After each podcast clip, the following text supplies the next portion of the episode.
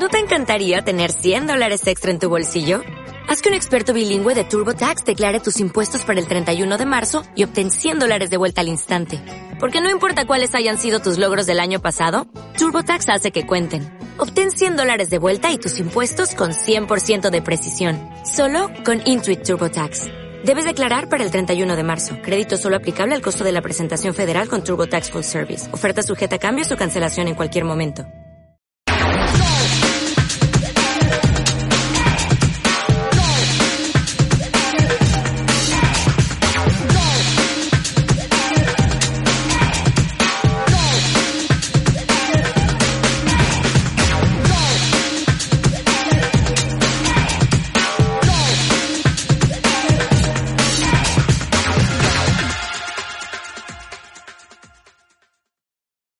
Hola, muy buenos días. El cambio climático nos está matando.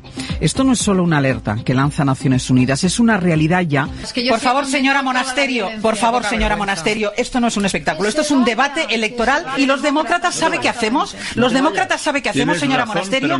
Escuchamos. Habrán notado los oyentes durante la conversación que hemos mantenido con el presidente del gobierno que entraba algo de ruido. Estamos con la ventana abierta. Entiendo que es una de las medidas de, de ahorro energético. Así es. Yo me sé, yo me sé, yo me sé algunos gestos de radio, ¿eh?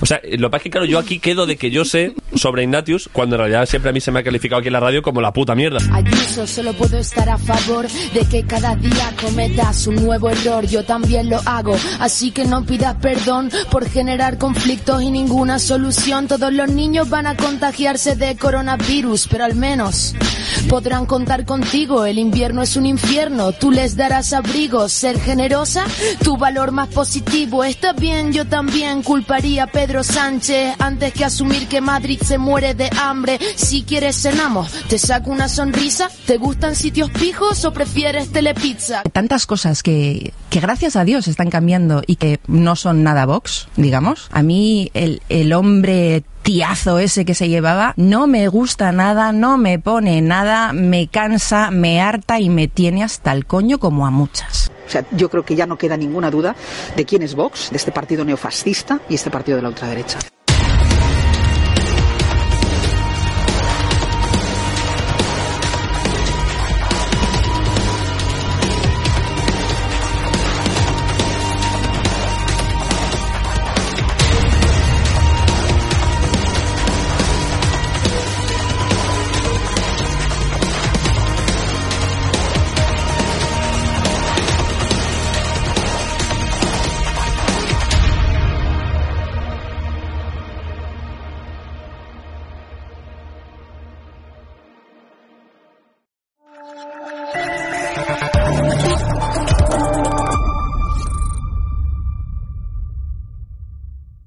Buenas noches a todos nuestros espectadores de Estado de Alarma y EDATV. Ayer el Pleno del Congreso de los Diputados rechazó las enmiendas a la totalidad que se habían presentado al proyecto de ley de presupuestos generales del Estado de 2023, que ahora pues continuará con su trámite parlamentario. En concreto, las propuestas de devolución eh, han sido rechazadas por 186 votos frente a 159 y tres abstenciones. Por ello, y para hablar de esto y mucho más, tenemos con nosotros al portavoz adjunto y coordinador económico del Grupo Popular, Jaime Diolano. Vamos a darle la bienvenida. Muy buenas noches, Jaime. Hola, muy buenas noches, Marina. Jaime, pues la pregunta está clara, cuál es la que te voy a hacer, y es ni más ni menos por qué el Partido Popular piensa que estos presupuestos generales del Estado que presentó ayer la ministra de Hacienda, María Jesús eh, Montero, distan de lo que necesita España, como afirmo fijo. Bien, pues en, primer lugar porque no, son unos presupuestos generales del Estado realistas y esto es algo que venimos diciendo desde que eh, se presentó el cuadro macroeconómico, que son las cifras eh, que sustentan el resto del, presupuesto. Esto es algo que no, no solo decimos nosotros, sino que se ha visto confirmado por todos los analistas eh, económicos públicos y privados, nacionales o internacionales, que han eh, analizado eh, estas cuentas públicas. Y estoy hablando de, la Autoridad Independiente de Responsabilidad Fiscal, de la IREF, del Banco de España, del Fondo Monetario Internacional, del Instituto de Estudios Económicos, de FUNCAS, del Fondo Monetario Internacional. Todos ellos coinciden en que estos presupuestos no son realistas. No son realistas en cuanto al crecimiento económico. La, inmen todos los analistas rebajan ese crecimiento económico entre un 30% y un 66%. Esto no es un ajuste del crecimiento, esto realmente es una verdadera enmienda, enmienda a la totalidad. Y a partir de ahí todo el presupuesto eh, se cae. Además, podríamos decir incluso que el propio gobierno no se cree estos presupuestos toda vez que ha enviado a Bruselas eh, el plan presupuestario en el, que contempla dos escenarios. Uno, que es el que aparece en los presupuestos generales del Estado, y un segundo escenario más realista en el que eh, se contempla más inflación, más impuestos para los españoles y más, eh, y más gasto y más gasto público. ¿no? Y esta segunda parte es el que el propio secretario de Estado de Hacienda eh, dijo que este escenario 2 es el que más se parecía a la realidad. Por lo tanto, un gobierno serio lo que tendría que hacer es coger esas cuentas y retirarlas y traer unas cuentas que se adapten más a la realidad. Y nosotros eh, rechazamos estas cuentas también porque de aplicarse este presupuesto, de aprobarse, y todo parece que el Gobierno ha conseguido una mayoría suficiente para que salgan adelante, de aprobarse este presupuesto y llevarse, y llevarse a efecto eh, las previsiones que tiene contenidas, la, vida de los españoles no iba a mejorar, no iba a mejorar la vida de las clases medias, no iba a mejorar la vida de los más desfavorecidos. Recordemos que España estamos, eh, con una tasa de pobreza más alta que nunca. ¿Eh? que tenemos a más de 13 millones de españoles eh, eh, en riesgo de, caer en, la pobreza y no ha dejado de crecer desde que el señor Sánchez está en el gobierno y con estos presupuestos esto iría peor. No se protege tampoco a las clases medias, por lo tanto este presupuesto no le sirve a las clases medias, no le serviría tampoco a los autónomos que lo están pasando muy mal. Ayer conocíamos el dato de que en el último trimestre pues han desaparecido 30.000 30 autónomos y no le iría bien tampoco a las, a las empresas, ¿no? a las que eh, eh, se aprieta cada vez más eh, vía impuestos, pues, impidiendo así pues, la, inversión necesaria para que se pueda estimular la economía y la creación de empleo. Y, bueno, como experto, dice presupuesto del Estado para 2023, donde el AIREF, pues eso, habla de un 1,5 de crecimiento del Producto Interior Bruto, mientras que el Gobierno del 2,1. Pues efectivamente, el AIREF habla del 1,5, el Banco de España eh, lo rebaja todavía un poco más, al 1,4, eh, Funcas o el BBVA, que tienen unos grandes centros de estudios económicos, lo rebajan en el entorno del, del 1%, incluso hay analistas que lo sitúan en el 0,7. Como te decía, son rebajas del crecimiento que van desde el 30% hasta el 66%, es decir, eh, dos, eh, dos, tercios menos de lo que el gobierno estima. Por lo tanto, eh, no puede estar todo el mundo equivocado y, acertar el gobierno. Y además es que este gobierno eh, tiene antecedentes suficientes en, errar en, sus previsiones económicas, donde no han acertado ni una sola previsión económica a lo largo de estos eh, cuatro años que están en el gobierno. La señora Calviño jamás ha acertado una previsión económica y, por lo tanto, como le decía, no podemos estar todos equivocados y solo acertar el gobierno. Pero es que voy más allá. Eh, explicaba antes cómo el gobierno probablemente ni siquiera ellos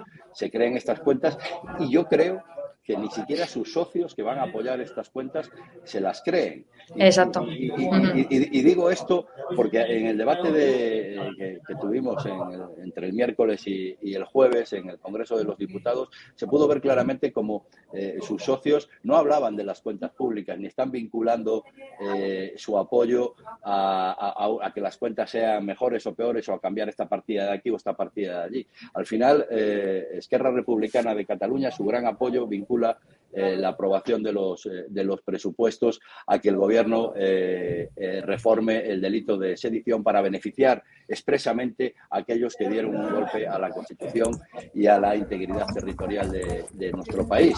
Y el PNV, pues parece claro que los ha vinculado pues al tema de que les permitan tener selecciones nacionales en, determinados deportes y a una serie de, inversiones y, vinculadas también al cupo vasco, algo ajeno, ajeno al presupuesto. Y por otro lado, eh, eh, Bildu, pues todos sabemos, y lo han declarado así en muchas ocasiones, que ellos prefieren que, esté el gobierno de Sánchez, que dure el gobierno de Sánchez, porque así podrán sacar eh, beneficios para los asesinos etarras que están condenados y, en, cárceles fuera del, del País Vasco. Esta es la realidad, por eso digo que nadie se cree estas cuentas públicas. Incluso se pudo ver a la señora Montero en su primera intervención que las defendía con, eh, con muy poco ánimo, ¿no? Es verdad que después en la refriega la señora la señora Montero pues elevó elevó el tono, incluso quiso bajar el debate el debate al barro, ¿no? No consiguiéndolo desde luego con la señora con la señora Gamarra que le dejó bien claro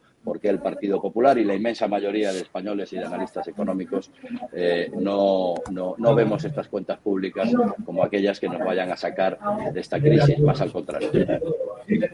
Bueno, además, dentro de esto, eh, ayer a última hora el PP rompió esas negociaciones con el PSOE pues, para renovar lo que el famoso Consejo General del Poder Judicial. Y cuál se, mi pregunta es, sobre todo, ¿cuál sería el siguiente paso para que el Partido Popular pues, vuelva a replantearse, negociar con, el PSOE? para esta renovación. Porque tenemos que afirmar que hoy Félix Bolaños, en, varios medios de comunicación, ha afirmado lo siguiente, que la es la derecha, el Partido Popular es la derecha más extrema y muy reaciligrosa y que han perdido todo su crédito y sobre todo dirigido esto al líder eh, de, como él llama, el líder de la oposición, Feijóo. Bueno, yo creo que eh, ningún español, y hoy ya todos conocemos perfectamente eh, al señor Feijó, eh, lo tacharía de extremo, ¿no? Más parece eh, pues la clásica declaración altisonante del señor Bolaños a las que nos tiene acostumbrados. Hombre, entre la credibilidad del señor Sánchez, y ahí está la hemeroteca, y la credibilidad del señor Feijó, hay un trecho, hay un trecho muy grande, ¿no? Por lo tanto, creo que ahí pincha en hueso el señor Bolaños. Otra persona que se parece bastante al señor eh, Sánchez, ¿no? Porque no acostumbra habitualmente a, a, decir la verdad. Y eso es algo, como digo, que se puede comprobar perfectamente en la, en la hemeroteca. La realidad es que el Partido Popular se sentó con la mejor de, eh, las voluntades a, intentar eh, retomar unas negociaciones para renovar un órgano constitucional como es el Consejo General del, Poder Judicial. Y lo hizo con la lealtad que, que, le debemos a todos los españoles y a las instituciones. El problema es que con el señor Sánchez al final eh, eh, bueno, pues las mentiras se entremezclan con las negociaciones y pese a que el señor Bolaños, precisamente, el señor Bolaños, el encargado de esas negociaciones, estaba afirmando que no eh, se iba a reformar el delito de sedición para beneficiar expresamente a aquellos que dieron un golpe a la Constitución española y a la integridad territorial de nuestra nación, pese a que el señor Bolaños estaba diciendo en esas negociaciones que esto no iba a ocurrir, al final la señora, la señora Montero con su verborrea pues eh, eh, eh, lo soltó si me permiten la expresión, desde la tribuna del Congreso de los Diputados en el debate parlamentario, lo cual demuestra efectivamente que la aprobación de los presupuestos está vinculado a, esa reforma del delito de sedición para beneficiar al señor Junqueras, a la señora Rovira y al resto de delincuentes de Esquerra Republicana de Cataluña y de Junts que están o han sido juzgados o, serán juzgados, esperemos que lo antes posible, por haber cometido eh, delitos graves contra la Constitución española. Y el señor Bolaños, como digo, pues estaba engañando, eh, como viene siendo habitual habitual en él y cuando se les destapó su, engaño, pues el señor Feijóo se vio obligado a hablar con el señor Sánchez que le confirmó el engaño y por lo tanto ahí comprenderá que el Partido Popular no puede estar negociando eh, la salvaguarda y la, el fortalecimiento de las instituciones del Estado, mientras que con eh, la otra mano el Partido Socialista está negociando con aquellos que dieron un golpe a la Constitución, eh, que, afir que no se arrepienten de haberlo dado y que afirman taxativamente que lo volverán a hacer. No se puede estar jugando a dos bandas y quizá el señor Bolaños tendrá que aclararse con quién está, si está con los constitucionalistas o está con aquellos que quieren destruir España y que lo dicen directamente, ¿no? no ellos eh, efectivamente en esto engañan poco, el que engaña eh, mucho y habitualmente es el señor Bolaños a imagen y semejanza de su jefe, el señor Sánchez. Y ya para terminar, porque sé que estás eh, muy liado con todo esto de los presupuestos eh, generales del Estado, quería preguntarte sobre, ya apartándonos un poco del tema de presupuestos, sobre esa reprobación, que ha sido eh, doble, a Pablo Iglesias, de tanto que habéis firmado tanto el Partido Popular, Vox y Ciudadanos, en el Ayuntamiento de Madrid para nombrarle persona non grata y, bueno, pues por esas declaraciones ¿no? que hizo al cuerpo policial. Bueno, yo creo que cualquier ciudadano de Madrid, cualquier vecino eh, eh, de Madrid, cuando oyó las declaraciones del señor Iglesias, eh, pues se sintió indignado ¿no? con, con, la actitud de un representante político, ¿no? que en principio y afortunadamente, bueno, pues cada vez representa menos, a menos personas. Pero estoy convencido que la inmensísima mayoría del pueblo de Madrid se sintió indignado con esas, con esas palabras a las que, por otro lado, nos tiene acostumbrados a realizar también a las fuerzas y cuerpos de seguridad del Estado, a la Guardia Civil o a la Policía o a la Policía Nacional. El señor Iglesias es el que es, ¿no? Es un agitador, eh, es un hombre eh, que decía que a él le emocionaba ver cómo pateaban a un policía nacional y que ahora eh, pues decidió tomarla con la Policía Local de Madrid. Y me parece, bueno, pues muy bien y que representa, como digo, el sentir del pueblo de Madrid, la decisión que tomó el Pleno por una mayoría muy amplia el Pleno del Ayuntamiento de, Madrid reprobando al señor Iglesias. Creo que determinadas expresiones no deberían caber en el, en el, discurso en el discurso político, ¿no? Y nos estamos acostumbrando demasiado a que desde la izquierda se use el insulto, la provocación, mm. eh, eh, la mentira constante. Y, creo que esto debemos de, intentar desterrarlo, ¿no? que, este tipo de personas no tienen no deben tener cabida en la vida, en la vida pública. Si la tienen, debe tener un huequecito eh, muy pequeño, como afortunadamente ahora tiene el señor Iglesias, al que bueno, pues, eh, ya está fuera de, las instituciones, es verdad, y ahora se dedica a agitar desde los, eh, desde los medios de comunicación. Pues agradecerte, ya, ya, ya, le dejo libre, agradecerte su, presencia aquí con nosotros y bueno, le volveremos seguramente a ver y a entrevistar. Pues muchas gracias, Marina, y mucha suerte en esta nueva etapa que comenzáis. Muchas gracias, hasta luego.